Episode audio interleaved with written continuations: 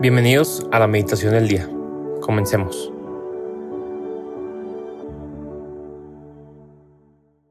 En el nombre del Padre, del Hijo y del Espíritu Santo. Amén. Santo Espíritu, te pedimos que el día de hoy vengas a nuestras vidas, toques nuestros corazones y no nos dejes ir sin aprender un poco de ti, sin tener tu amor y sin transmitirlo a los demás. Hoy es sábado 13 de enero del 2024 y el Evangelio que vamos a meditar se encuentra en Marcos capítulo 2 versículos del 13 al 17. En aquel tiempo, Jesús salió de nuevo a caminar por la orilla del lago. Toda la muchedumbre lo seguía y él les hablaba. Al pasar, vio a Leví, Mateo, el hijo de Alfeo, sentado en el banco de los impuestos y le dijo, Sígueme. Él se levantó y lo siguió. Mientras Jesús estaba a la mesa en casa de Leví, muchos publicanos y pecadores se sentaron a la mesa junto con Jesús y sus discípulos, porque eran muchos los que lo seguían. Entonces, unos escribas de la secta de los fariseos, viéndolo comer con los pecadores y publicanos, preguntaron a sus discípulos, ¿por qué su maestro come y bebe en compañía de publicanos y pecadores? Habiendo oído esto, Jesús les dijo, no son los sanos los que tienen necesidad del médico, sino los enfermos. Yo no he venido para llamar a los justos, sino a los pecadores. Palabra del Señor. Gloria a ti, Señor Jesús.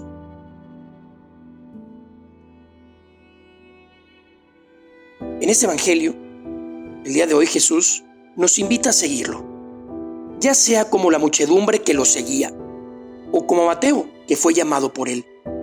En cualquiera de los casos, Jesús nos quiere cerca nos quiere hablar y nos quiere enseñar. Y habría que preguntarnos si estamos dispuestos a seguirle y escucharle.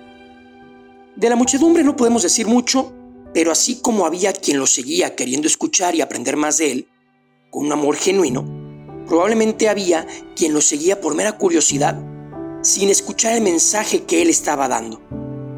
Y eso nos puede pasar también a nosotros, que decimos estar cerca de Jesús, pero al mismo tiempo no estamos. Y esto lo podemos traducir a ser solo católicos de palabra. Aparentar que estamos, pero no damos testimonio. No aprendemos y no transmitimos, sino por el contrario. Nuestra vida no nos ayuda y no ayuda a que otros se acerquen a Jesús. Y por el otro lado, además de la muchedumbre, vemos a Mateo, que sin hablar, sin preguntar nada, sin entrar en detalles, deja todo, literalmente todo y se para y sigue a Jesús. Sigue a Jesús después de esa llamada. ¿Y cuántas veces nosotros cuestionamos a Dios cuando nos llama, cuando nos hace una invitación y no lo dejamos actuar? No lo dejamos trabajar en nosotros. ¿Cuántas veces queremos nosotros hacer un Dios a nuestra medida, que responda solo lo que nosotros queremos escuchar y no lo que realmente Él tiene para nosotros?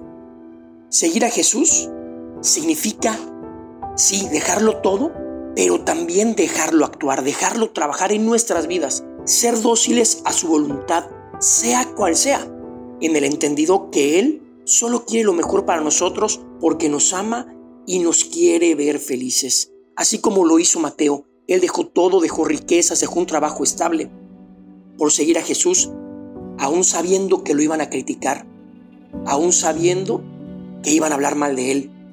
Él se animó, se paró sin preguntar nada y siguió a Jesús. Y hoy Jesús nos hace otra invitación. Nos invita a ser como Él, a no cerrarle la puerta a nadie. Él ya lo dijo, no son los sanos los que tienen necesidad de médico, sino los enfermos. Yo no he venido para llamar a los justos, sino a los pecadores nos invita a no juzgar, nos invita a amar, a abrir nuestro corazón. Y Él nos da el ejemplo. Él se sentó a comer con pecadores y publicanos, a pesar de que sabía que iba a ser criticado y juzgado por los fariseos. Él nos da ese ejemplo, el ejemplo de lo que debemos ser, el ejemplo de lo que debemos hacer. Y es por eso que nos invita a seguirlo, a escucharlo, pero sobre todo a poner en práctica todo lo que Él nos dice y nos pide. Incluso si en la actualidad eso parece políticamente incorrecto. Por lo tanto, sin miedo, sigamos a Cristo. escuchemos su palabra y pongamos en práctica todo lo que Él nos pide. Puede ser que nos llame, puede ser que nos lo encontremos y lo sigamos. Cual sea la manera, pongamos atención y pongamos nuestro corazón y nuestra vida en sus manos. Por último, pidámosle a nuestra Madre, la Virgen María, que nos ayude a siempre seguir a Cristo, que no nos permita separarnos ni un solo instante de Él y que ella, como la gran maestra que es, nos enseñe a dar un testimonio de amor auténtico para que así nos parezcamos cada día un poco más a Jesús.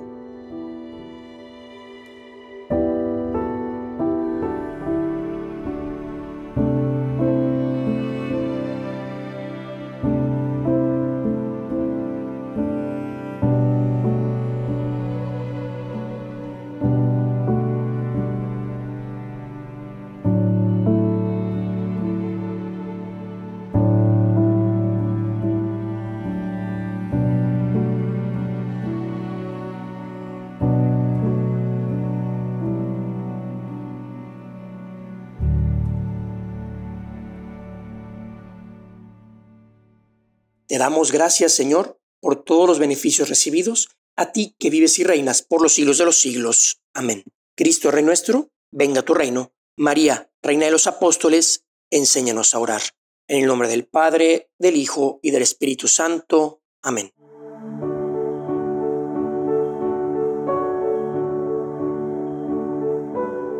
Permanece meditando lo que más te haya llegado al corazón. Nos escuchamos mañana.